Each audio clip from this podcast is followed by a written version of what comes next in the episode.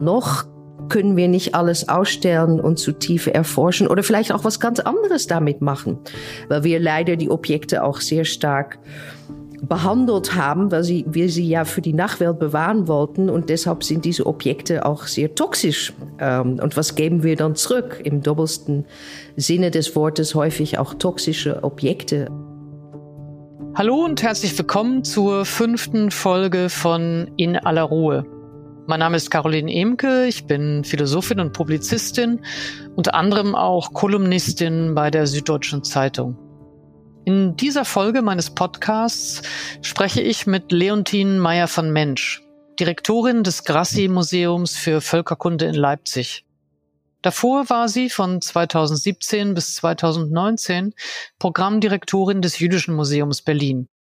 Mit Leontine Meyer von Mensch habe ich über das koloniale Erbe der Museen gesprochen, über die Grenzen der Darstellbarkeit von Gewalt und die Lust am Lernen. Herzlich willkommen, Leontine Meyer von Mensch bei äh, In aller Ruhe. Ich freue mich sehr, dass Sie da sind. Ich freue mich auch. Museen waren und sind Repräsentation des Selbstverständnisses eines Imperiums oder einer Nation oder einer Gesellschaft. Mich würde als erstes interessieren, welche Rolle kommt Museen in demokratischen Gesellschaften zu? Im progressiven museologischen Diskurs, wo ich mich selber ähm, dazu rechnen würde, gibt es, würde ich sagen, wesentliche ähm, Konzepte, Schlüsselbegriffe, wo Museen einen Beitrag leisten sollten äh, zu, zu Teilhabe, äh, gesellschaftliche Teilhabe, Diversität und Diversifizierungen, ähm, soziale Gerechtigkeit, ganz, ganz wichtig. Auch sowas wie Menschenwürde ähm, und ein ganz wichtiges Thema äh, heutzutage, äh, Nachhaltigkeit. So diese, diese Diskurs besagt, dass im Idealfall, es ist natürlich eher eine Vision, Museen demokratische, mehrstimmige, inklusive Orten sein sollten für kritische Dialog. Und wenn man das ernst nimmt, dann kommt man natürlich bei ähm, solche Konzepte wie äh, Museen als dritte Orte. Ähm, und das finde ich. Was heißt das, Museen als dritte Orte?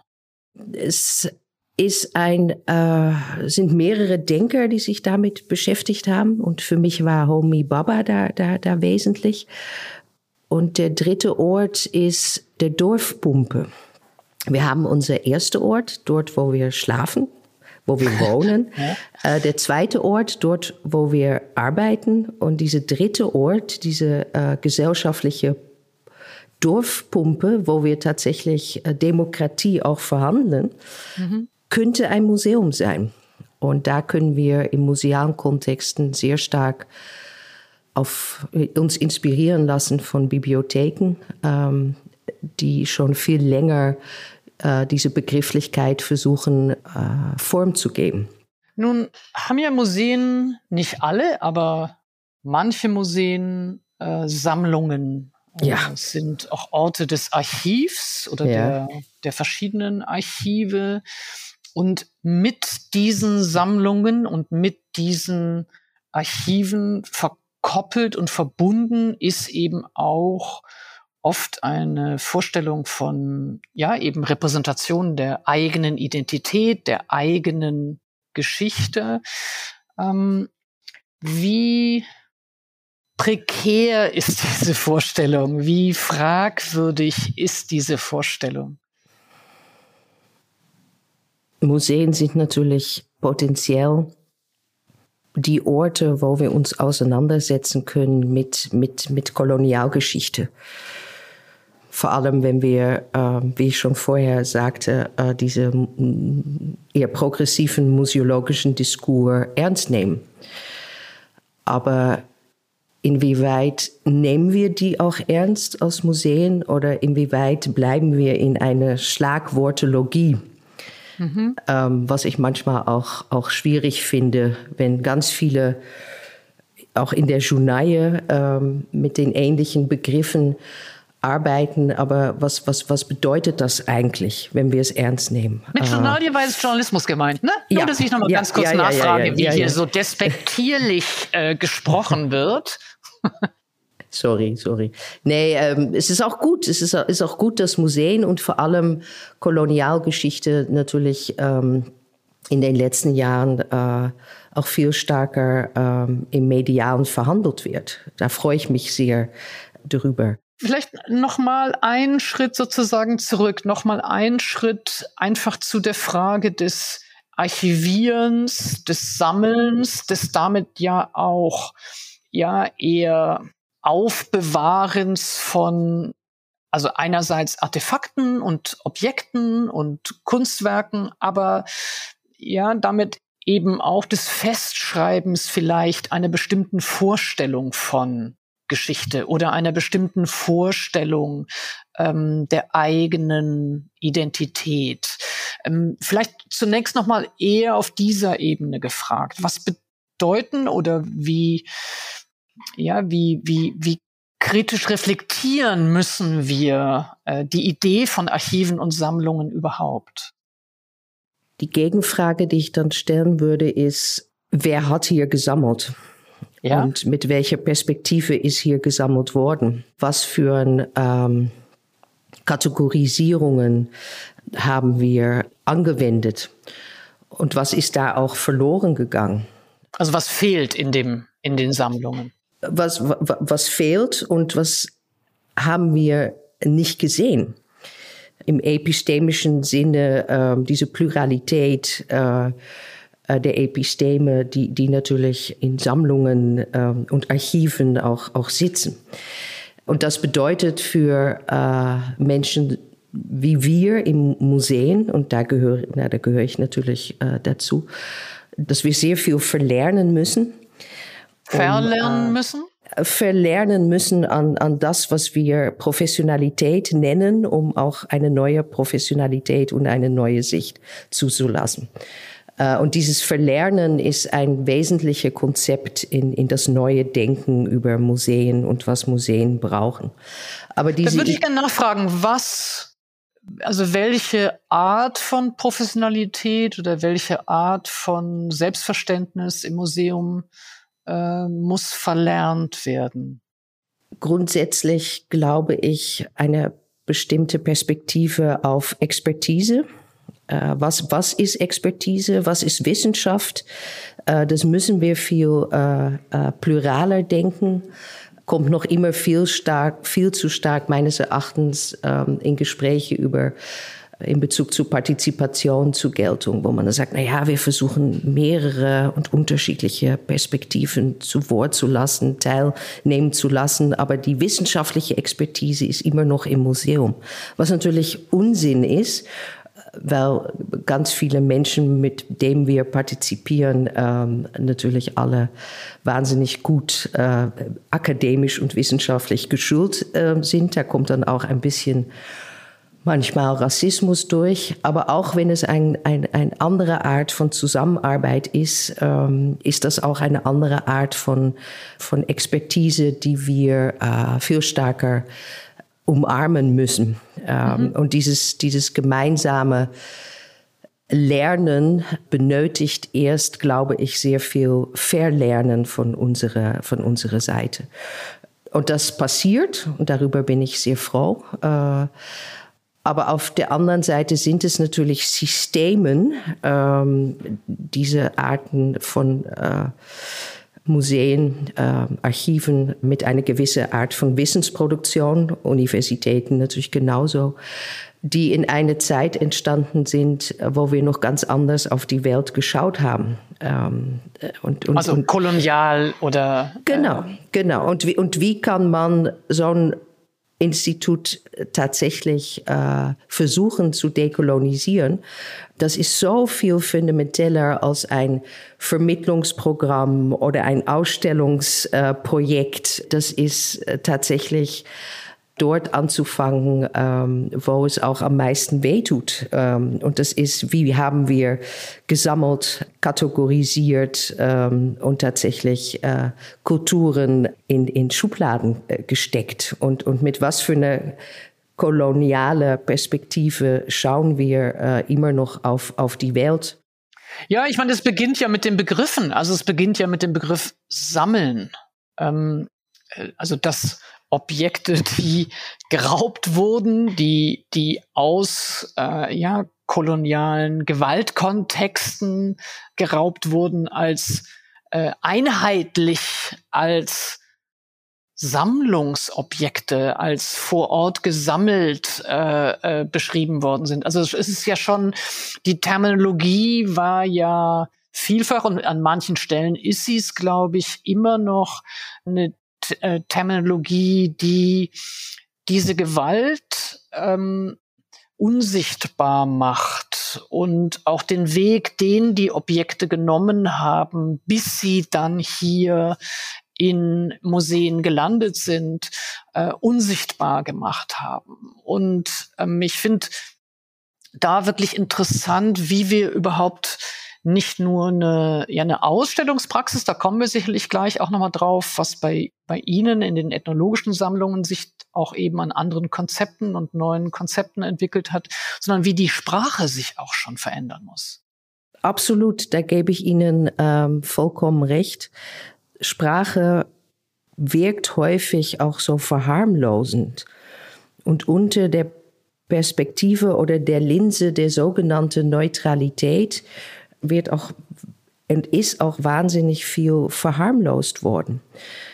Zum Beispiel das semi-neutrale Wort Erwerb. Ähm, als ob, ne, da steht dann erworben und ähm, aber die Frage, wie das zu uns gekommen ist, äh, ist natürlich eine wesentliche Frage äh, heutzutage und natürlich auch wie Museen da auch eine äh, wesentliche Rolle gespielt haben. Das ähm, im Zuge von koloniale Abenteuer, ähm, die Museen ähm, da, da natürlich in diesem Milieu eine ein, ein wahnsinnige Rolle äh, gespielt haben. Und das, was wir als... Also Abenteuer setzen wir jetzt mal in Ja, Abenteuer setzen wir in sehr das, großen... Das hört man in einem Podcast ja, natürlich Entschuldigung, nicht. Entschuldigung. Äh, das, äh, das, muss man dazu also sozusagen aussprechen, was wir für Handbewegungen machen. Ähm, ja, ja, ja, äh, Entschuldigung. Raubzüge, äh, militäre Eroberungen äh, etc. pp. Ähm, das ist auch das Spannende an, an, an Provenienzforschung und auch das Wichtige und das Elementäre, um, um anzufangen, diese Häuser auch zu dekolonisieren, dass das unter Sammler was so neutral bei uns als Sammler äh, steht, das, das waren äh, würde jetzt nicht sagen zum allergrößten Teil, aber zum größten Teil Menschen, die in diesem sehr gewaltvollen kolonialen System auch eine sehr wesentliche Rolle gespielt haben, so wie äh, die DirektorInnen natürlich auch. Und, und das müssen wir sichtbar machen. Äh, und das versuchen wir auch, wie schmerzhaft das auch ist. Äh, können Sie sagen, wie diese Provenienzforschung praktisch funktioniert. Also wir hören das natürlich immer. Wir hören jetzt immer, ja, die, äh, die Museen arbeiten daran, ihre Bestände ähm, genauer zu überprüfen und die Geschichte der verschiedenen Artefakte und Objekte ähm, ja genauer zu rekonstruieren. Wie sieht das konkret aus? Wie, wie, wie muss ich mir das vorstellen? Es gibt zwei Ebenen. Eine Ebene ähm, ist, dass im Museum es eigentlich zu, zu würde ich sagen, Kernaufgabe des Museums gehört und immer mehr gehört, um, um, um über äh, die Erwerbkunsttexten sich Gedanken zu machen. Äh, das geht nicht mehr ohne und glücklicherweise würde ich sagen. Und das Zweite ist, dass das natürlich solche Grundlageforschung ist, die auch so über das eigene Haus hinausgeht, weil diese Systeme ähm, dieses Teil des kolonialen Geflechts zu sein, bedeutet, dass man in andere und mehrere Archive gucken muss als nur im, im eigenen Museumsarchiv. Und dann ist es natürlich sehr gut, dass man äh, jetzt mehr und mehr ähm, Möglichkeiten hat, um, um Museumsprovenienzforschung auch durch Drittmittelprojekte äh, bezahlen zu lassen. Wir haben zurzeit bei uns ein großes Projekt bezahlt oder finanziert ähm, äh, durch das äh, Zentrum Kulturgutverluste. Da bin ich auch sehr dankbar. Das läuft so in den letzten Zügen. Und da geht es um Togo und ähm, ein Bestand von mehrere Tausende von Objekten, wo wir 700 von diesen Objekten äh, ganz versuchen in Detail ähm, äh, zu erforschen. Und es ist teilweise halt Archiv, sehr viel Archivrecherche, auch äh, zum Beispiel in äh, Lomé. Und das ist ähm, etwas, was wir in unserem Projekt auch sehr stark mit äh, Partnern in äh, Benin, in Togo und auch mit einem Kollege jetzt hier vor Ort, der aus äh, Togo kommt. Ähm, und das ist eine Ebene. Und die zweite Ebene, die weniger historisch, aber eher ähm, museologisch ist, ist, ist auch diese Objekte ganz genau anzuschauen mit, mit mehreren Perspektiven auf diese mhm. Objekte. Mhm. Und dann kommt mhm. äh, mein Kollege aus Benin, der Patrick Fiboulet, ein Museologe und Kunsthistoriker und kann, weil er auch ein anderes Wissen mitnimmt, und dann komme ich wieder auf dieses epistemische, plurale zu denken, ähm, dann, dann schaut er unsere Objekte an und sagt, diese Objekte ähm, haben eine bestimmte Form oder äh, eine bestimmte, äh, wenn wir um Textilien, wenn wir über Textilien reden, eine bestimmte Farbe oder sind solche Objekte, die nur in einem sehr privaten, familiären Kreis überhaupt ähm, benutzt worden sind oder auch weitergegeben sind, die können niemals freiwillig ähm, hergegeben ähm, sein. Und das ist für uns auch ein, ein, ein wichtiger Teil dieser Provenienzforschung, um tatsächlich da auch stärker postkolonial ähm, zu schauen. Ja, das ist sehr, sehr schön, weil es, weil es zeigt, was für ein ja auch Umkehrungs- oder Transformationsprozess in den Museen äh, statt hat ähm, aus eine Haltung heraus, äh, die sich als überlegen glaubte oder die glaubte, äh, in den Museen mit diesen Artefakten und Objekten ja eine bestimmte Form von von Geschichtserzählung auch etablieren zu können und äh, in dem Maße, in dem sie jetzt ja kooperieren und eben auch äh, das Wissen aus, also Togo oder Benin äh, bekommen, sie merken, dass sie die ganze Zeit eigentlich in einer bestimmten Weise nur das eigene Unwissen ausgestellt haben. Und ähm, dass es einen riesigen ja ein riesiges Repertoire äh, oder oder Quellen des Wissens gibt, die jetzt erst hinzuentdeckt werden, die weit über die Frage der Provenienz herausreichen und viel stärker auch die Frage ja der Bedeutung dieser Objekte, was sie für Menschen in bestimmten Kontexten jeweils auch bedeutet haben. Das ist sehr, sehr schön, finde ich. Ich, ich würde ganz gerne eine Frage noch anschließen wollen Nämlich, dass es in den vergangenen Jahren ähm, immer wieder schon auch eine Auseinandersetzung äh, gab in diesem Diskurs über Rückgabe und Restitution ähm, äh, der, der Artefakte und Objekte aus den Museen, über die Frage, ob es nicht einen Unterschied macht, ob bestimmte Gegenstände oder Artefakte erworben wurden oder möglicherweise getauscht wurden gegen andere Gegenstände oder ob sie geraubt wurden. Ist diese Art von Differenzierung sinnvoll und nötig, weil sie eben doch Unterschiede in der Gewaltförmigkeit macht? Oder würden Sie sagen, nein, innerhalb des Kontextes von ähm, kolonialer Gewalt kann es eigentlich keine Form des rechtmäßigen oder legitimen Erwerbs gegeben haben. Ja, ich würde ähm, absolut für das zweite plädieren, dass der Gesamtkontext so gewaltvoll ist und wenn nicht gewaltvoll, ähm, dann auf, auf jeden Fall asymmetrisch. Und das müssen wir uns in europäischen Museen immer, immer mitbedenken. Ähm, ich würde es allerdings noch erweitern. Äh, weg von, von diesem imminenten Asymmetrie, würde ich letztendlich die Frage nach Bedeutung äh, stellen wollen. Und ich glaube, so langsam kommen wir eher zu einer Bedeutungsfrage. Und die Frage, ähm, oder meines Erachtens, soll die Frage immer äh, lauten, für wen sind diese Objekte von Bedeutung? Und wenn es eine bestimmte Bedeutung hat, warum ist es nicht viel besser dort aufgehoben, ausgestellt, ähm, erforscht, statt bei mir in einem Depot. Äh, was, worüber wir noch nicht gesprochen haben, ist, dass 90 bis 95 Prozent bei uns in den staatlichen ethnografischen Sammlungen im Depot ist und zu einem großen Prozentsatz auch noch nie ausgestellt, sogar auch noch nie erforscht. Ähm, Warum nicht? Also, also gab es kein Interesse daran oder hat man die vergessen oder hat man sie überhaupt nie wirklich also, äh, für wertvoll genug befunden, dass sie ordentlich archiviert gehörten? Was ist der Grund? Natürlich wie immer und bei allem sehr vielschichtig. Erstens würde ich sagen, dass, dass es immer auch ein Personalproblem äh, gab und das ist nicht nur jetzt so, sondern auch in vorherigen äh, Generationen.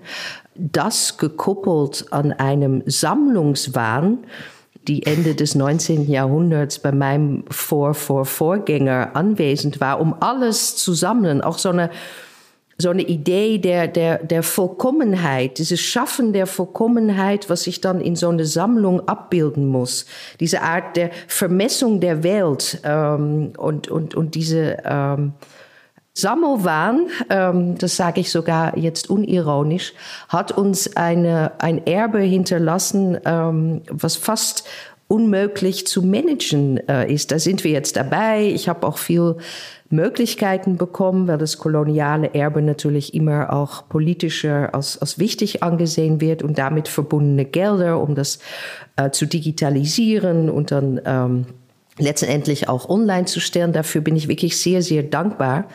Aber dann noch können wir nicht alles ausstellen und zu Tiefe erforschen oder vielleicht auch was ganz anderes damit machen?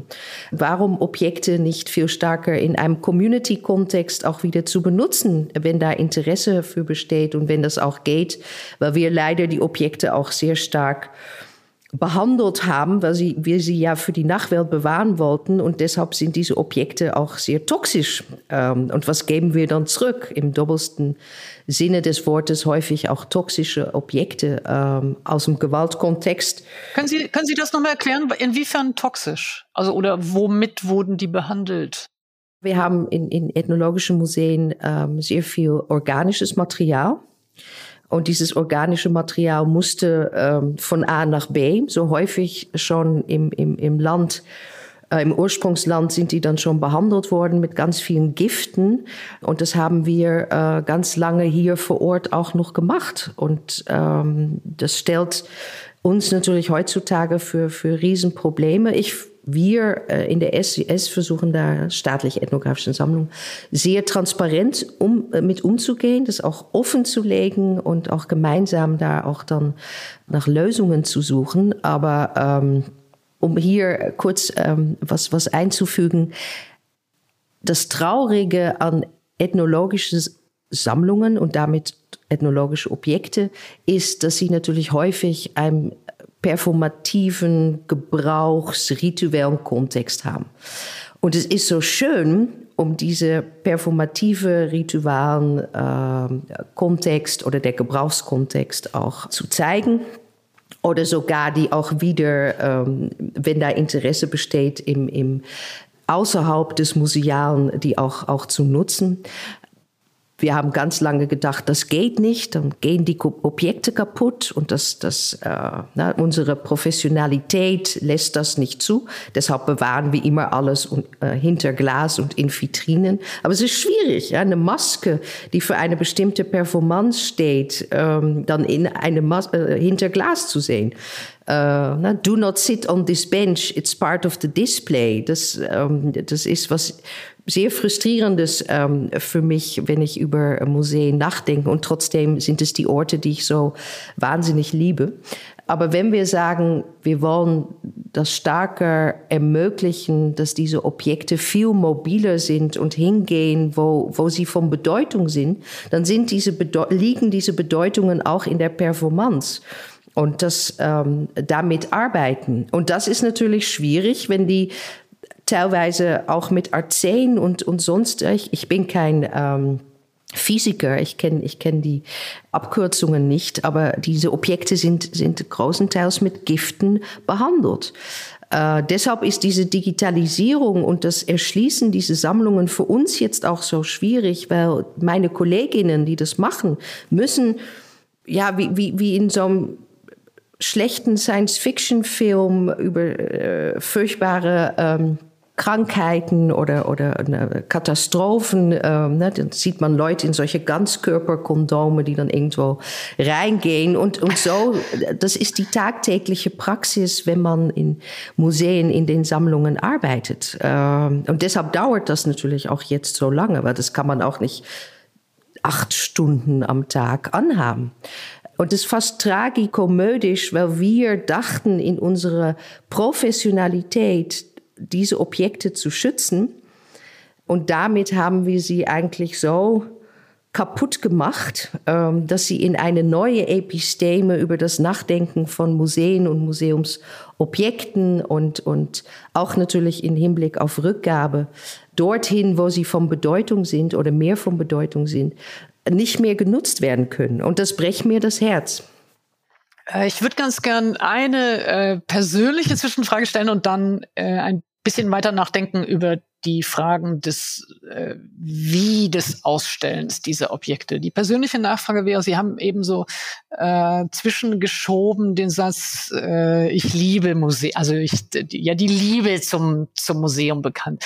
Und wenn man so zuhört und eben auch über diese Komplizität der Museen in den kolonialen Praktiken nachdenkt. Sie haben ja sehr, sehr genau und sehr präzis auch beschrieben, dass es keineswegs so ist, äh, Dort war die koloniale Gewalt, dort gab es ähm, ja, äh, militärische Expeditionen, in Anführungszeichen, wie das genannt wurde, die die Objekte gebracht haben. Und hier davon ganz separat gab es das wissenschaftliche Interesse an Archiven und Sammlungen, sondern Sie haben ja sehr genau auch beschrieben, ähm, wie stark Museen selber involviert waren äh, in dieser in diesem Raub äh, und dieser ja Extraktion Aneignung äh, ja. Aneignung von Objekten und Artefakten.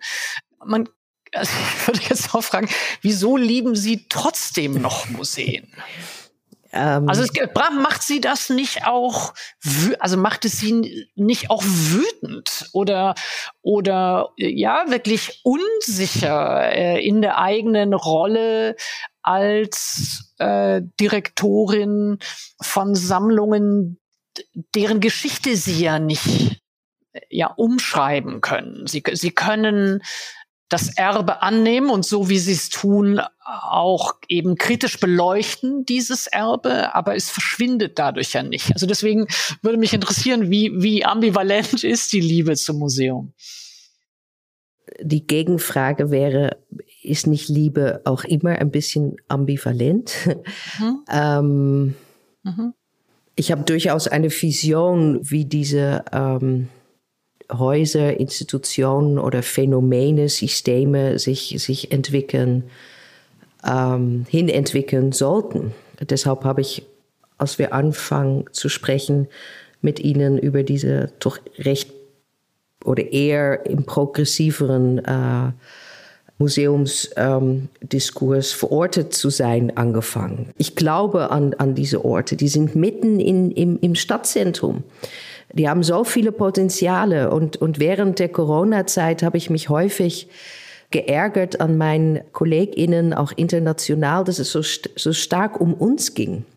Oh, wir müssen jetzt schließen und es ist alles so furchtbar und wir sind doch so wahnsinnig relevant. Und habe ich auch manchmal ketzerisch die Frage gestellt, aber worin liegt dann diese Relevanz? Wo, wo ist der denn? Macht die dann sichtbar? Und wollte eigentlich auch, weil wir auch hier in Leipzig mitten im Stadtzentrum sind, warum öffnen wir unsere Toren nicht, unsere Türen für, für Menschen, die vielleicht auch jetzt äh, starker zu kämpfen haben mit, mit häuslicher Gewalt? Und dann kommt man wieder bei dieser Idee, äh, der dritte Ort und, und so weiter und so fort. Und darin liegt, darin liegt für mich immer noch ähm, um es jetzt pathetisch zu sagen, das Interesse ähm, aufzustehen und auf meinem Fahrrad zu steigen ähm, und hierher zu kommen. Aber auf der anderen Seite und, und, und das ist vielleicht auch dann biografisch die Brücke zu meinem vorherigen Kontext, die sehr stark im jüdisch-musealen ähm, lag. Ja, Sie waren vorher im Jüdischen Museum Berlin? Ich war vorher im Jüdischen Museum Berlin und habe in mehrere jüdische Museen auch gearbeitet ähm, und beschäftige mich eigentlich sehr stark mit, mit Erinnerungsdiskursen und kollektive Gedächtnissen, die natürlich auch sehr stark kollektive Amnesien sind. Ich bin sehr stark der Meinung, dass ethnologische Museen Teil dieser koloniale Aufarbeitung sind, dass wir da auch eine Rolle haben, um das stärker auch ähm, im öffentlichen Diskurs zu bringen und das transparent zu machen. Transparent zu machen, dass das schwierige Orte sind. Ähm, ich kriege da manchmal auch ein äh, bisschen ketzerisch, aber dann doch die Nachfrage, ach Leontine, aber ein Museumsbesuch soll doch auch was Nettes sein und was Schönes und, und, und ähm, bei dir ist es auch so ernst. Und diese kritische Offenlegung und auch das Ringen, das, das, das muss wehtun zurzeit. Und da kommt dann auch eine andere Phase, ähm, aber das, das, das muss wehtun. Denke auch viel stärker, dass wir in diese Arten von Museen in so einer Art Memory Turn sitzen, dass das ethnologische Museen diese Memory Institutions auch viel stärker ähm, schon sind, ähm, aber noch viel stärker werden müssen das ist, das, das ist für mich letztendlich äh, der Trigger. Und dann könnte man sagen, warum machst du das? Und warum machst du das gerade in Deutschland? Ähm, ja, warum machen Sie das gerade in Deutschland? Weil es hier so nötig ist.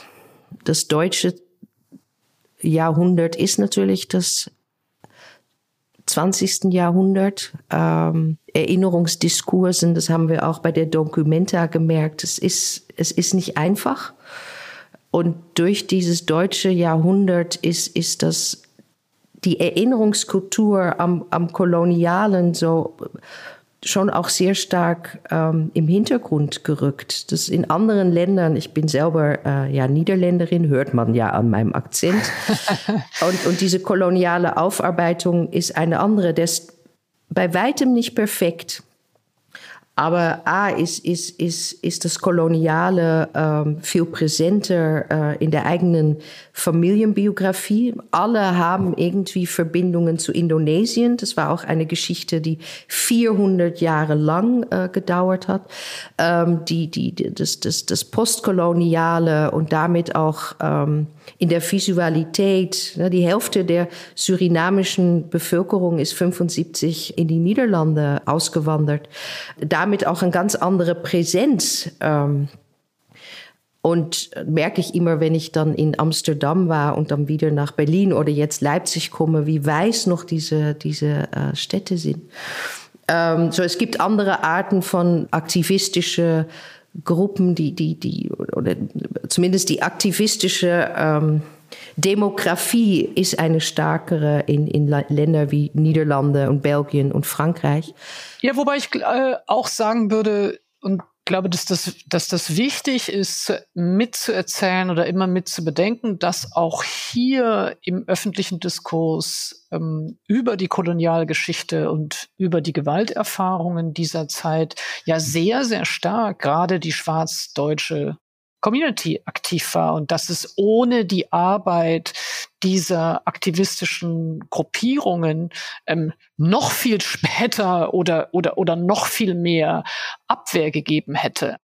Da bin ich total bei Ihnen. Die afrodeutsche äh, Community äh, und, und, und vielleicht in der Literatur oder der Poesie, die, die äh, Gedichte von Maya Im ähm, und auch ihre Biografie äh, waren auch für mich äh, übrigens äh, sehr wichtig, äh, auch vor ich in ethnologische Museen kam.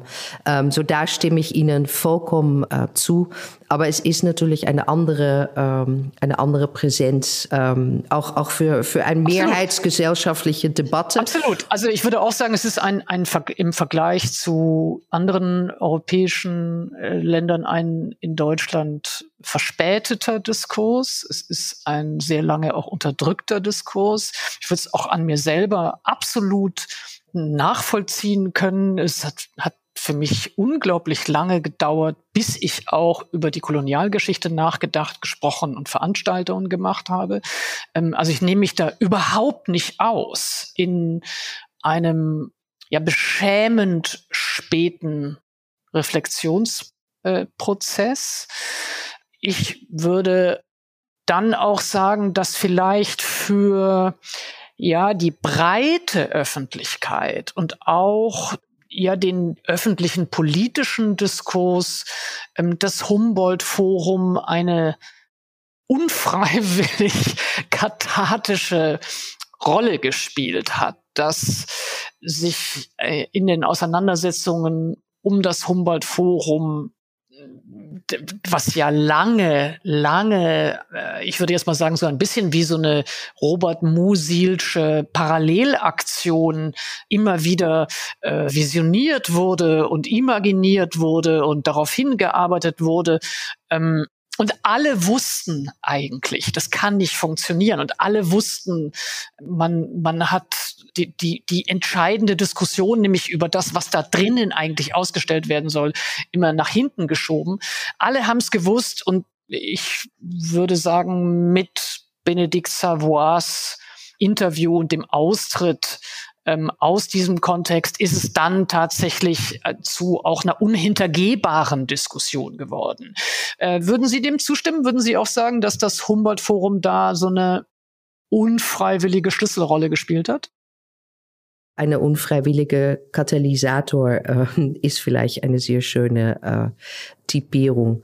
Ich kann vielleicht auch hier nochmal, ähm, weil ich in Leipzig bin, ne, das, das Post-Shoah ähm, und man merkt dann in die Niederlande in den 80er Jahren, wo, wo ein starker erinnerungskulturelle äh, Debatte, äh, auch sehr stark aktivistisch geführte Debatte äh, anfängt, gab es hier Fall der Mauer. Ähm, das wird auch häufig vergessen, dass es nicht nur ein Post-Holocaust-Memory-Diskurs war, aber natürlich auch ein ein letztendlich sehr starker deutsch-deutscher Nabelschau. Ähm, und war auch wichtig und ist immer noch nach wie vor wichtig. Und das finde ich so schwierig in jetzigen was ist äh, wichtig? Die deutsch-deutsche Nabelschau ist wichtig? Ja, die deutsch-deutsche Nabelschau finde ich schon wichtig. Ähm, aber äh, das eine steht nicht in Konkurrenz zum anderen. Und das ist natürlich auch das, was, was Rothberg auch äh, immer betont. Es ist kein Nullsummenspiel. Äh, das eine steht nicht in Konkurrenz zu dem anderen. Und, und so wird die Debatte natürlich schon ähm, auch geführt, ne? dass ich selber auch häufig gesagt bekomme, so wie kannst du so postkolonial arbeiten, die Postkolonialen, ähm, als ob das so miteinander in, in, in Konkurrenz ähm, steht. Und das finde ich. Die, was ist die äh, Unterstellung? Die Unterstellung ist, ähm, wer sich mit eben Fragen von Kolonialität oder eben von Postkolonialität beschäftigt, ähm, würde damit per se immanent sich nicht mit der Shoah beschäftigen können? Ja, oder stärker noch, die würden, würden sich als antizionistisch definieren und damit auch antisemitisch. Und das, das war natürlich auch ein großer Teil dieser, dieser Documenta-Debatte, äh, wo, wo die Postkolonialen, die Postkoloniale, da auch in eine bestimmte äh, Kontext gelesen worden sind. Und es gibt natürlich, es gibt nicht die Postkolonialen. Es gibt sehr viele postkoloniale Theorien, mit denen ich nichts anfangen kann oder Methode, ähm, mit dem ich nichts anfangen möchte. Aber es gibt natürlich auch ähm, äh, Aspekte und Perspektiven, die ich sehr bereichernd finde. Und, und es sind bestimmten Lensen, auf denen man auf die Welt äh, schauen kann. Und es ist keine neue Religion.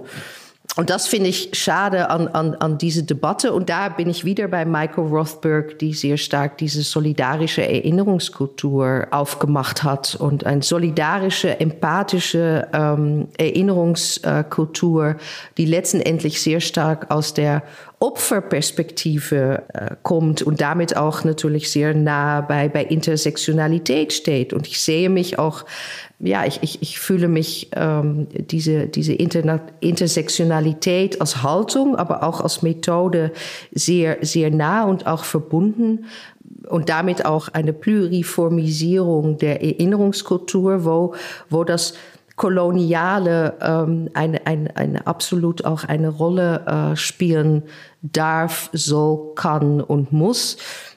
Und dann kommt man bei solchen Begriffen wie, wie Allies äh, und Allyship, Verbündete mhm. zu sein. Und äh, das, weil ich letztendlich immer noch versuche, Antwort zu geben auf die Frage, weshalb, weshalb machen Sie das? Ähm, das ist für mich eine, eine, eine wesentliche äh, Frage. Wie kann ich Verbündete sein als Museumsdirektorin in diese Rolle, die natürlich auch eine Rolle von Macht ist, um diese Themen stärker voranzutreiben? Bringen, mhm. in all meine Schwächen und Fehler, die ich da natürlich mache. Ja, ich würde ganz gern äh, vielleicht hinzufügen wollen als, ähm, äh, als nicht-jüdische Deutsche, die eben nicht eine, eine Opferperspektive auf die eine oder die andere Gewalterfahrung äh, und äh, eben historische Erfahrung geben kann, sondern jemand, die aus einer Familie von, wie Jean Amery sagen würden, ungeprügelten stammt, ähm, glaube ich, gilt ja dasselbe. Also ich glaube, es wäre fatal, wenn ähm, die Frage des solidarischen oder eben kritischen Reflektierens auf historische Gewalterfahrungen sich nur auf diejenigen äh, äh, beschränken lassen würde, die selber die Opfererfahrung gemacht haben oder äh, äh, in dem Maße, in dem wir anfangen würden zu hierarchisieren, die eine historische Erfahrung versus die andere historische Erfahrung, ähm, wird ja Empathie und, und Solidarität, aber eben auch kritische Reflexion auf ja, die Schuldhaftigkeit, die Verstrickung, die, die Komplizität, ob in den eigenen Familien oder als ganze äh, Gesellschaft, ähm, würde ja verstümmelt werden. Also wenn es sozusagen nur die Auf nur in Anführungsstrichen die Aufgabe derer wäre, die selber aus einer familiären Opferperspektive draufschaut.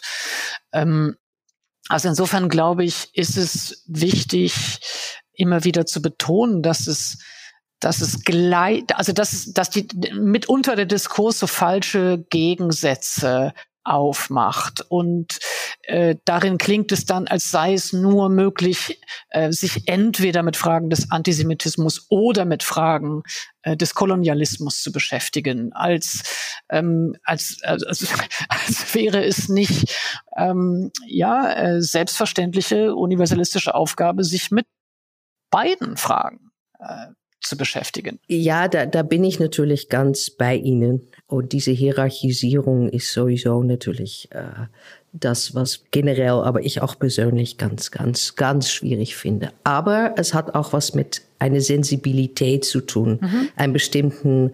Radar, ähm, die nicht unbedingt biografisch sein muss, die kann auch äh, anders herkommen, ja. ähm, aber eine bestimmte Radar für bestimmte Asymmetrien, Ausschlussmechanismen, ähm, Amnesien äh, und diese Sensibilisierung bringen manche vielleicht schneller mit oder haben die schneller im, im, im Rucksack als andere. Und da sehe ich mich letztendlich auch als so ein Vermittler, ähm, mhm. die, die, die das versucht aufzumachen. Aber ich, ich die Sensibilisierung, wir hatten letztens ein Gespräch, ähm, und da ging es um, um, um unser Museum. Ich meine, ich möchte und muss abkürzen, obwohl wir länger miteinander sprechen können, wofür ich sehr dankbar bin. Aber es ging um ein Konvolut äh, Zwillingsforschung in der 30er und 40er Jahre. Mhm. Das hat mich so zutiefst bestürzt. Ich war da noch tagelang, merkte ich emotional, ähm, mitgenommen, dass das so auch so professionell, ähm, neutral ähm, darüber gesprochen worden ähm, ist. Und, und diese, diese Begrifflichkeit des Implicated Seins ähm, und sich, sich darüber im, im gewiss zu sein, sorgt, glaube ich, manchmal, ich möchte es auch absolut nicht überbewerten, ähm, für, für eine gewisse Sensibilisierung, die, die, die, mhm. tatsächlich diese Intersektionalität auch ausmacht oder ähm, sich selbst auch, auch zu positionieren, ne? diese Positionality, die, die immer auch wichtiger äh, geworden ist in der Kulturwissenschaften und damit nicht nur aus Menschen, die in diesen Museen arbeiten, sondern natürlich auch institutionell. Das versuchen wir hier auch sehr stark, ähm, ähm, uns als Museum und die Leute, die im Museum arbeiten, uns da auch zu, zu positionieren und da transparent zu machen.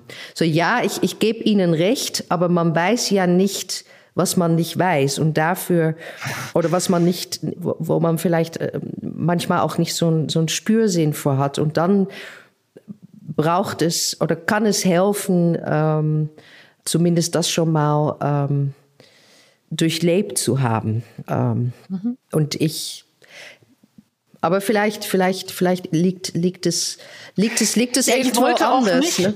Nein, nein, ich wollte nicht Ihre Erfahrung kleinreden äh, oder für unwichtig halten. Ich wollte nur sagen, es kann nicht äh, für äh, Menschen wie mich, also weiße, nicht-jüdische, in dem Fall jetzt queere Intellektuelle, äh, kann einen ja nicht entbinden nee. von. Äh, Wir sind alle in der äh, Verantwortung. Genau. Aber wenn du nicht weißt, dass du eine Verantwortung hast, weil es ist auch Bewusstwerdens ähm, und und das ist natürlich auch Teil dieses, na, dieses schwierige, äh, zurzeit auch total in der Öffentlichkeit kaputtgeschlagene Begriff wie woke. Da, da sitzt das eigentlich auch drin, dieses, dieses Erwachtsein, dieses, dieses, dieses, die, eine gewisse Radar haben, ähm, obwohl ich, obwohl ich es schwierig finde, diese Vogue-Begriff zu nutzen, weil es a jetzt so instrumentalisiert wird ähm, und b natürlich auch aus einer Black African äh, US ähm, Perspektive äh, kommt, die ich mich auch nicht zueignen und aneignen möchte. Aber ähm, ja, ich glaube, äh, wenn wir mal also jenseits der Begriffe, die da jetzt äh, ihrer Geschichte beraubt, umfunktioniert und instrumentalisiert werden, sprechen würden, glaube ich, ist der Punkt ähm, ja der des Lernens und der der Bereitschaft Offenheit. zu lernen, ja, ja. und ähm, gelegentlich äh, bei diesen sehr, sehr aufgeregten Diskussionen, vor allem um, um, um, um Sprachpolitiken und eben Begriffe,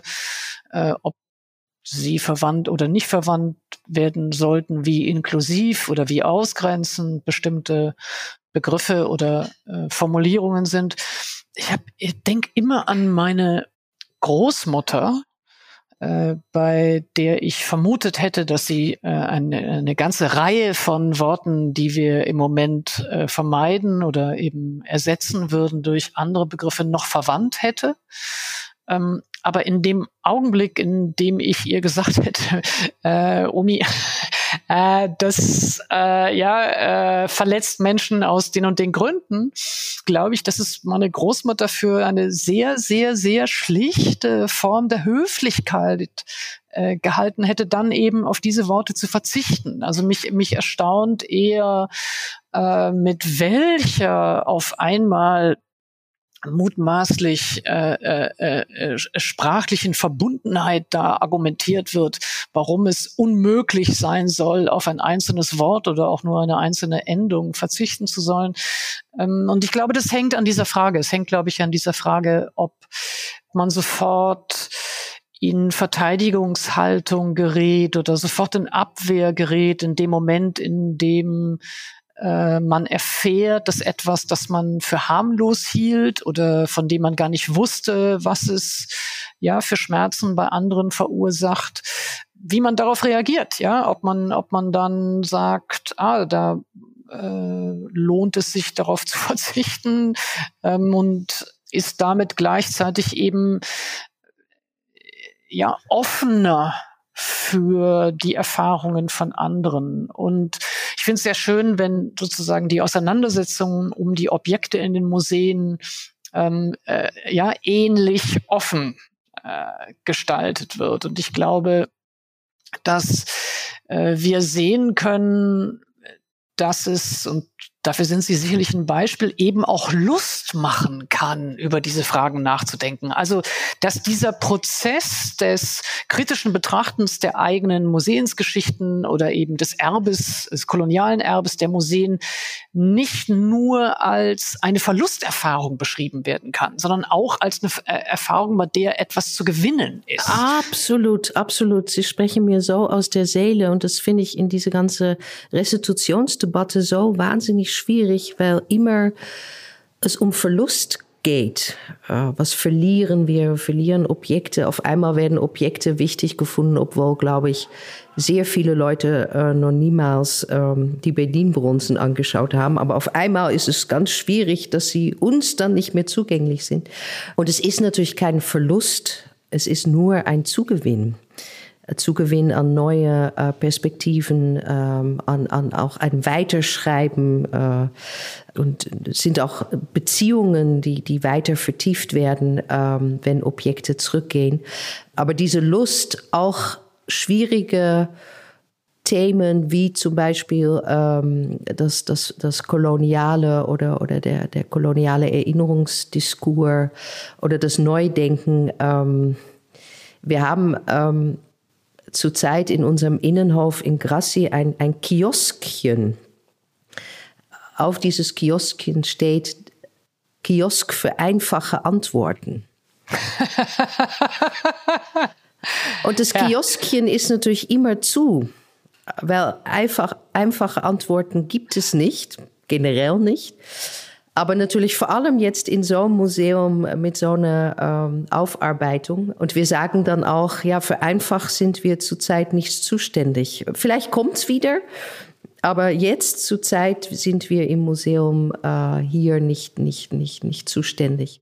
Ich würde ganz gern ähm, zur Frage dieses Experimentierens nochmal kommen und dem, was man eigentlich riskiert, in dem Moment, in dem man versucht, Gewalterfahrungen tatsächlich auch darzustellen. Also mich interessiert ein bisschen auch die Grenzen der Darstellbarkeit oder vielleicht die Ambivalenz. Ich sag mal äh, ein Beispiel, dass es gab im Deutschen Historischen Museum eine vor vielen Jahren schon eine Ausstellung über äh, Kolonialismus und zu den Objekten, die dort ausgestellt waren, gehörten auch Peitschen, die eben verwandt wurden zur ja, zu, zum, zum Quälen von Menschen oder äh, in Anführungszeichen zur Disziplinierung oder Bestrafung.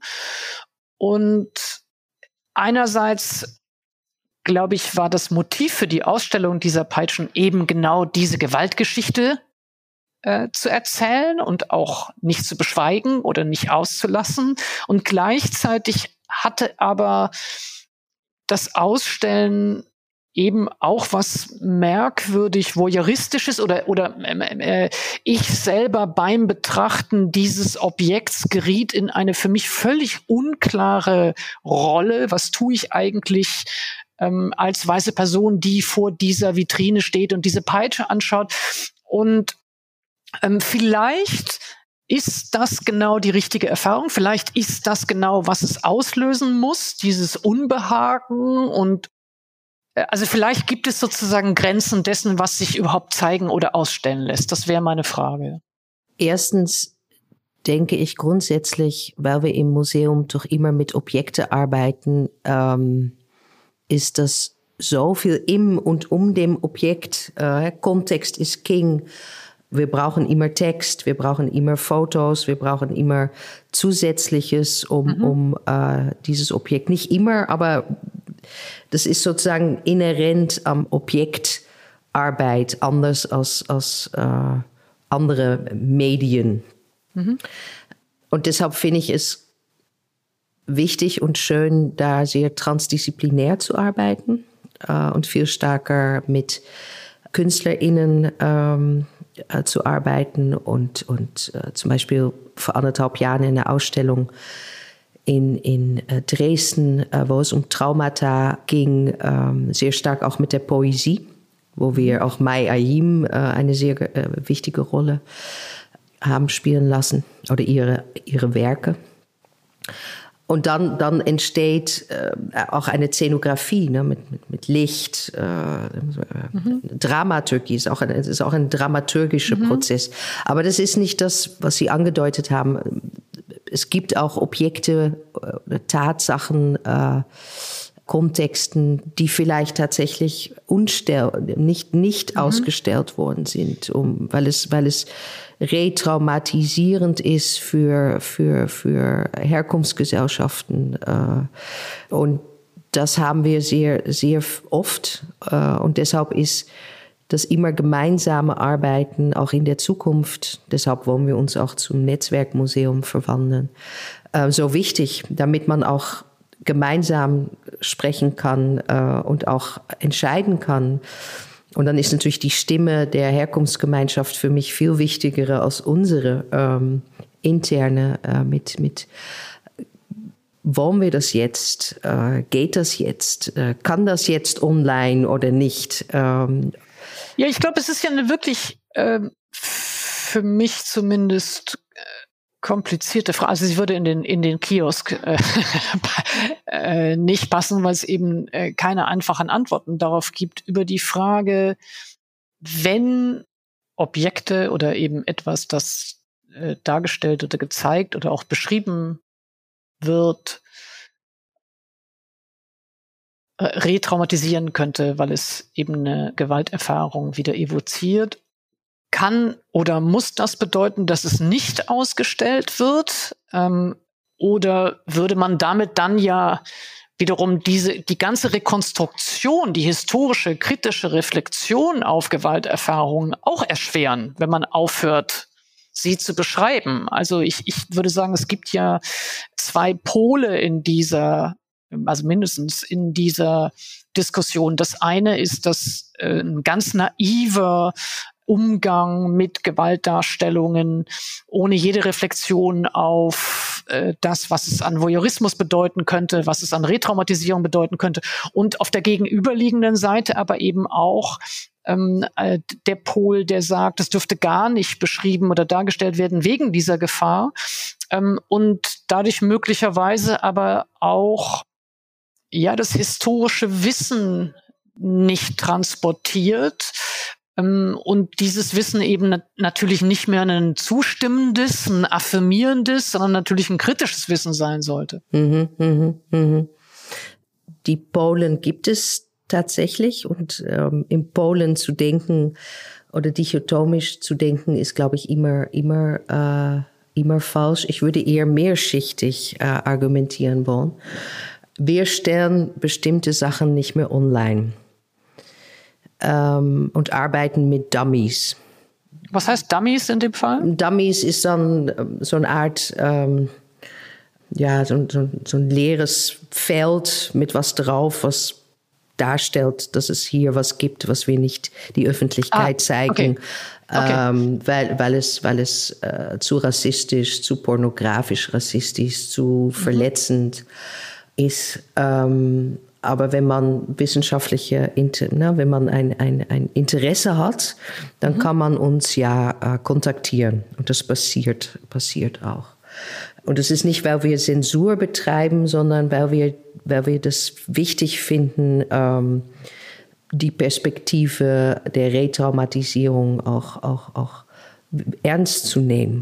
Also das heißt, es wird niemand ausgeliefert sozusagen oder niemand kann aus Versehen etwas anschauen, was retraumatisierend sein könnte, aber alle können selbstbestimmt sozusagen nachfragen genau, und genau. dann etwas sehen können, wenn sie selber sich dem ja, aussetzen ja, wollen. Ja, das, okay. das, das ist sozusagen der wissenschaftliche äh, Offenheit, äh, die wir haben. Äh, es ist auch, ne, es wird auch häufig als Political Correctness geframed. Das, das, das ist viel, viel zu einfach und viel zu dumm. Was eine andere Perspektive, die ich hier auch reinbringen möchte, ähm, und dann komme ich zu Ausstellen, ist natürlich immer mhm. die Frage, wer hat diese, in dem Falle ähm, bei uns sehr wichtig für die Datenbank und das nicht zeigen, wer hat diese Fotos gemacht? Aus welcher Perspektive ist ähm, dieses Foto äh, äh, gemacht worden. Ähm, deshalb haben wir auch im jüdisch-musealen Kontext äh, uns bei mehreren Projekten ähm, schon entschlossen, um zum Beispiel äh, Fotos aus dem KZ, die natürlich immer diese Täterperspektive haben, oder auch Fotos äh, vom Reichspogromnacht äh, es gibt nur sehr viele Perspektiven, ähm, die, die, die eine jüdische sind und, und, und, und, und ne, diese, sehr wenige Perspektiven. Sehr wenige, äh, ja. weil die immer aus der Täterperspektive geschossen worden sind. So da, da, da glaube ich, ist es, ist es ganz wichtig, immer die Frage zu stellen, ähm, wer hat hier gesammelt, wer hat hier mhm. ausgestellt. Und wenn man das, wenn man diese Idee äh, wer hat hier fotografiert und wer hat hier nicht fotografiert. Mhm. Wenn man das auf einem musealen Ausstellungskontext ähm, transportiert, dann ist das Zeichen oder nicht zeigen ähm, A, eine Frage des Verhandelns gewesen, wo, wo eine bestimmte Perspektive einfach wahnsinnig stark auch das Sagen hatte. Äh, und ich würde sagen, das alleinige ähm, Sagen oder Veto-Recht, ne, wenn, man, mhm. wenn man mhm. das ethisch mhm. oder neuethisch museal denken möchte. Ähm, und dann kann durchaus ein Gewaltkontext gezeigt werden, aus meiner Perspektive, aber es ist dann die Frage, wer, wer macht das jetzt auf? Und dann durchbricht man solche Ebenen wie Voyeurismus, glaube ich. Ähm, viel, viel stärker. So, so, mhm. so würde ich mhm. ähm, mhm. immer, immer argumentieren. Ähm, aber Sie müssen auch verstehen, dass ein Museum natürlich so ein Ort ist, wo von 8 bis 80 ähm, mit sehr viel Kontextwissen und sehr wenig Kontextwissen, und das ist auch gut so, äh, alle reinkommen ähm, dürfen. Und deshalb arbeiten wir ähm, bei Gewaltkontexten sehr stark mit Triggerwarnungen oder, oder Hinweise, so hey, dieser nächste Raum könnte äh, traumatisierend sein, wofür ich auch schon ähm, kritisiert worden bin. Ähm, aber ähm, ich glaube, das kommt eigentlich meistens aus dieser sehr starke äh, privilegierte Perspektive. Die, in die mhm. privilegierte Perspektive hat das, glaube ich, nie äh, bis jetzt ähm, oder nicht aus meiner Perspektive häufig genug in Frage gestellt, äh, was hier verhandeln, verhandelt wird und wer hier eigentlich äh, verhandelt. Und ich glaube, dass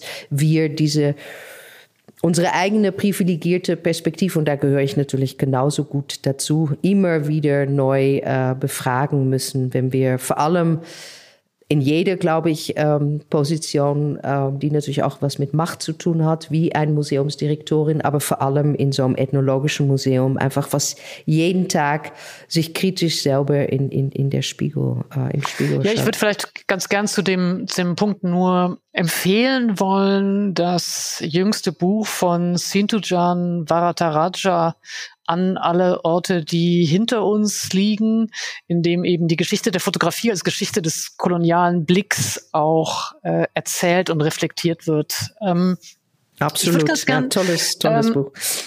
Ähm, ich würde ganz gern äh, äh, ein bisschen einen Ausblick auch erfragen wollen Ähm, es gab ja nun verschiedene äh, Auseinandersetzungen, politische Verhandlungen um die Rückgabe. Ja. Ähm, ja, ja, ich, ich saß ja. im Flugzeug. Äh, ja, ja, ja, ja, ja. Das war sehr schön. Ja, danach würde ich gerne einmal fragen wollen, was das bedeutet hat und vielleicht auch ein bisschen etwas hören über die Benin Dialogue Group, die es jetzt gibt. Ähm, vielleicht ein bisschen erstmal über, was das bedeutet hat, äh, mit im Flugzeug zu sitzen und Objekte ja zurückzugeben ich war natürlich noch nie in so einem, ähm, äh, so einem offiziellen Flieger und das war schon mal ähm, ja, ganz spannend. Ähm, und haben Sie sich gut benommen? Ich habe mich, ich hab mich natürlich immer ein bisschen, ähm, wie immer, äh, etwas zu frech benommen, aber ich glaube, ich dürfte, ich dürfte das. Nee, es war, es war ähm, jetzt ohne Witz also vielleicht sollte man einmal sagen, was es war für diejenigen, die das eben nicht wissen, was äh, für eine Reise. Ende, äh, Ende Dezember ist ähm, äh, Frau Baerbock, äh, die Außenministerin, zusammen mit äh, Frau Roth, die Kulturministerin, die Politiker, ähm, MuseumsdirektorInnen, unter anderem auch, auch ich äh, und ähm, ganz vielen anderen, vor allem Journalisten, ähm, nach Nigeria gegangen, um tatsächlich die erste ähm, äh, Benin, sogenannte Benin-Bronzen, es ist viel mehr als äh, Benin-Bronzen, ähm, zurückzugeben an Nigeria. Und es war ähm, sehr bewegend, sehr, sehr bewegend. Ähm, und ich bin äh, sehr dankbar, dass ich mitfliegen dürfte und weniger wegen dem Flugzeug, äh, sondern äh, tatsächlich braucht es, glaube ich, ähm, immer auch solche Momente, wo man das auch gemeinsam ähm, feiern oder emotional begegnen kann. Und wir kennen, ähm, oder ich kenne meine Kolleginnen äh, teilweise schon viel, viel länger äh, kennen die Kolleginnen vor Ort natürlich schon sehr lang und, und, und es war ähm, sehr bewegend, so ein, erste, ähm, ja, so ein erstes Ausrufezeichen zu setzen. Mhm. Vielleicht kann man einmal als Hintergrund sagen, äh, die Benin-Kollektion des Grassi-Museums und des Dresdner Hauses hat, glaube ich, 300, 301 Objekte ähm, und 200 46, korrigieren Sie mich, wenn ich das falsch habe, können eben dem Kontext Raubkunst zugerechnet werden. Also das ist der Grund, warum Sie und dieses Museum so eine große Rolle gespielt haben. Ja, wir haben die, die zweitgrößte Benin-Sammlung nach äh, Deutschland, obwohl ich es immer schwierig finde, gerade in so einem Kontext über die größte Sammlung zu sprechen. ähm, äh, früher haben Museen sich über ähm, Zahlen definiert und glücklicherweise ähm, machen wir das nicht mehr so. Und in diesem und Falle wäre das sowieso ganz. Äh, und können Sie, äh, können Sie sagen, was wurde ähm, zurückgegeben und was hat das, was war Ihr Eindruck, was das vor Ort bedeutet hat? Wir als, als Institution haben ein Ritualschwert, ähm, ein Ahnenstab und ein Gedenkkopf zurückgegeben. Äh, sehr wertvolle kulturell bedeutsame und nicht wertvoll im, im, im, im, im merkantilistischen Sinne, sondern kulturell bedeutsame Artefakte, die wir zusammen mit einem Kollege ähm, aus Benin ähm, auch ausgewählt haben.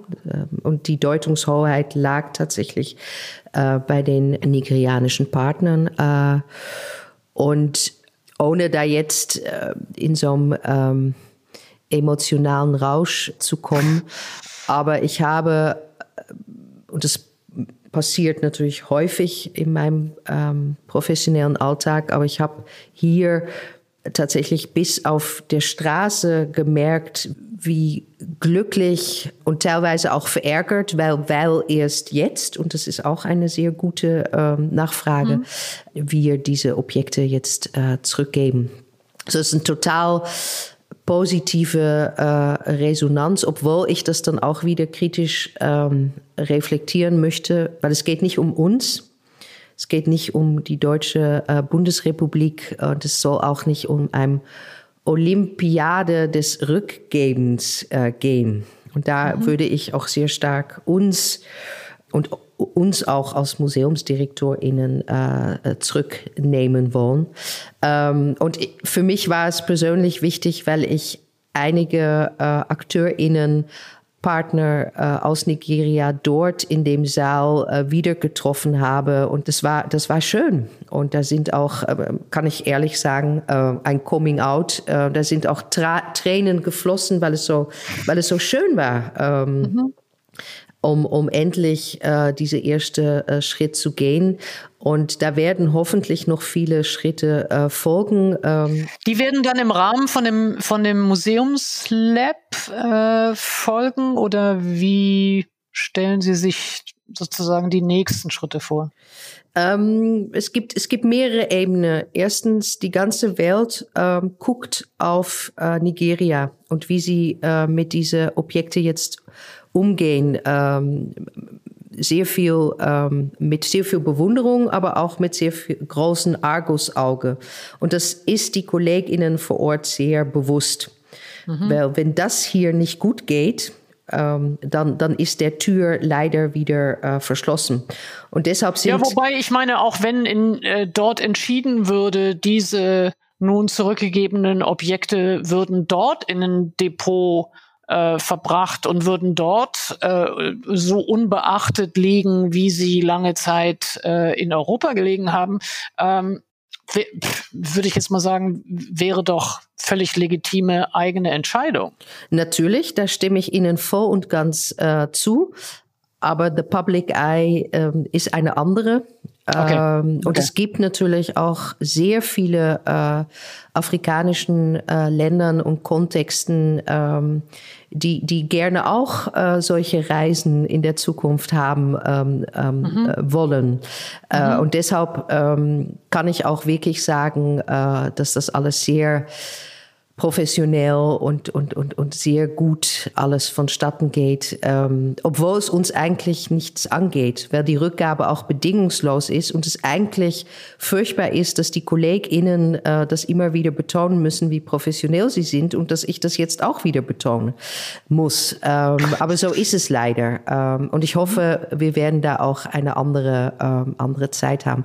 Tatsächlich, ähm, ist die Bundesrepublik Deutschland jetzt dabei, eine Museumsagentur zu schaffen, worüber ich sehr froh bin.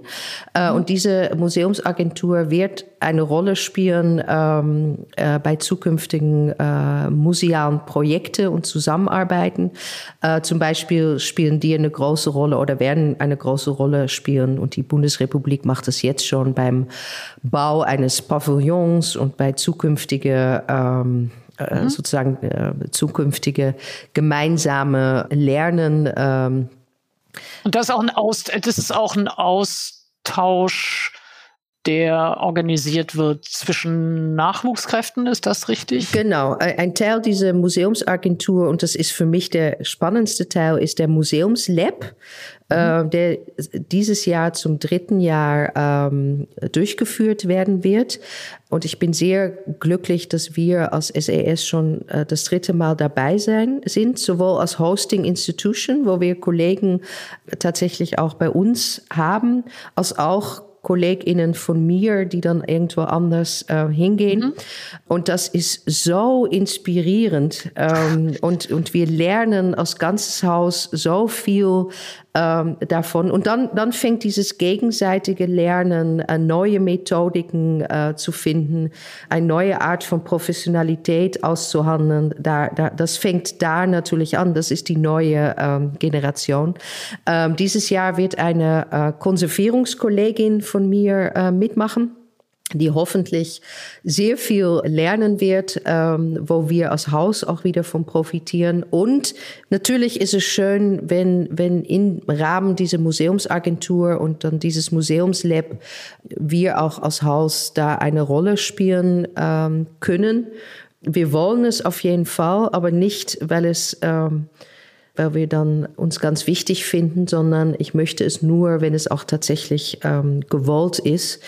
Und die Kolleginnen vor Ort ähm, in Nigeria, das sind alles Oxbridge oder zum großen Teil Oxbridge Educated ähm, Heritage Professionals, wo man, glaube ich, auch in einem deutschen Museumskontext ähm, auch äh, sich sehr, sehr ruhig ähm, verhalten soll. Wer, wer lernt hier eigentlich äh, von wem? Ähm, und da gibt es natürlich auch sehr viele Märchen mit, oh, und die Depotsituation dort und oh, und, uh, furchtbar. Ich glaube, wir können da in, in Häuser und nicht nur in Deutschland häufig auch eine Scheibe ähm, abschneiden. Ich freue mich auf diese, auf diese neue Zeit, wo, wo tatsächlich dann auch diese dann doch Dichotomie zwischen globalen Norden und globalen Süden ähm, aufgebrochen wird. Ich hoffe, dass ich, wenn ich dann irgendwann wieder weggehe aus Sachsen, ein, ein diversifizierteres Team habe und nicht, weil die postmigrantische Gesellschaft natürlich viel stärker auch verhandelt werden muss bei mir im Museum. Ähm, aber ich hoffe auch, dass ähm, viele KollegInnen aus den sogenannten ähm, Ursprungs äh, Kontexten auch im Museum aus, aus ähm, Kolleginnen auch arbeiten und hoffentlich vielleicht auch eine andere Direktorin. Ich glaube, das wird, äh, oder Direktor, das wird das Dekolonisieren dieser ähm, Institutionen auch tatsächlich ähm, sehr vorantreiben und auch sensibilisieren. Äh, Und nicht also, aus so einer Art Tokenism, ne? so meinte ich das jetzt nicht. Äh, Verstehe mich bitte nicht falsch. Äh, nee, nee, das habe ich, äh, glaube ich, schon richtig verstanden. Ich muss erstmal sagen, ich bin ganz äh, beglückt und dankbar für dieses Gespräch, weil äh, ich so ein Museumsmuffel äh, bin. Unverschämt, äh, unverschämt. Ja, absolut. Und nein, aber sozusagen diese, diese Lust des, des Nachdenkens und auch die Vision von Museen als dritten Orten mich wirklich angesteckt hat. Also vielen Dank dafür. Zum, zum Abschluss von unserem Gespräch in aller Ruhe äh, eine Frage, die ich an alle äh, stelle, die hier bei mir zu Gast sind, nämlich ähm, ob Sie eine Empfehlung haben für ein Buch oder ein Film oder eine Serie oder ein Theaterstück oder etwas, ähm, was Sie ja weiter reichen möchten wie ein Gewürz. Auf meinem Tisch hier liegt das Buch Wo die Fremde beginnt über Identität in der fragilen Gegenwart von Elisabeth Wellerhaus. Und das Buch hat so resoniert, äh, weil es letztendlich eine, für mich ein Aufmachen zwischen wir und die anderen und äh, was fremd ist und was nicht fremd ist und, und die statischen Grenzen zwischen ähm, diese, diese unterschiedliche Begriffe total aufmacht. Und da habe ich mich sehr äh, drüber gefreut, dieses Buch zu lesen und resoniert eigentlich auch in, in, in meine Vision über das, worüber wir in diesem dritten Ort ähm, verhandeln müssen, was wir jetzt noch ethnologische Museen äh, nennen. Schön. Ganz, ganz herzlichen Dank, Leontine Meyer von Mensch, für dieses Gespräch. Danke, es war ein Vergnügen. Und das war auch schon die fünfte Folge von In aller Ruhe, ein Podcast der Süddeutschen Zeitung mit mir, Caroline Emke. Wenn Sie mehr zu meinem heutigen Gast, Leontine Meyer von Mensch, erfahren wollen, dann schauen Sie auf sz.de-in aller Ruhe. Dort finden Sie auch noch weitere Infos zu Ihrer Buchempfehlung. Außerdem gibt es da alle Infos und Folgen dieses Podcasts. Wenn Ihnen das Gespräch gefallen hat oder wenn Sie Kritik haben, dann schreiben Sie uns. Wir freuen uns über eine Nachricht an podcast.sz.de. Sie können den Podcast übrigens auch in Ihrer Podcast-App bewerten. Oder Sie empfehlen in aller Ruhe direkt Ihren Freundinnen und Bekannten. Das würde mich sehr freuen. Gerade am Anfang braucht so ein Format auch noch etwas Unterstützung und Werbung. Mir jedenfalls macht es von Folge zu Folge immer mehr Spaß, mit meinen Gästen zusammen zu denken. Die nächste Folge kommt am 22. April. Vielen Dank für die Unterstützung und Produktion dieser Folge an das gesamte Team der Süddeutschen Zeitung und Ihnen vielen Dank fürs Zuhören.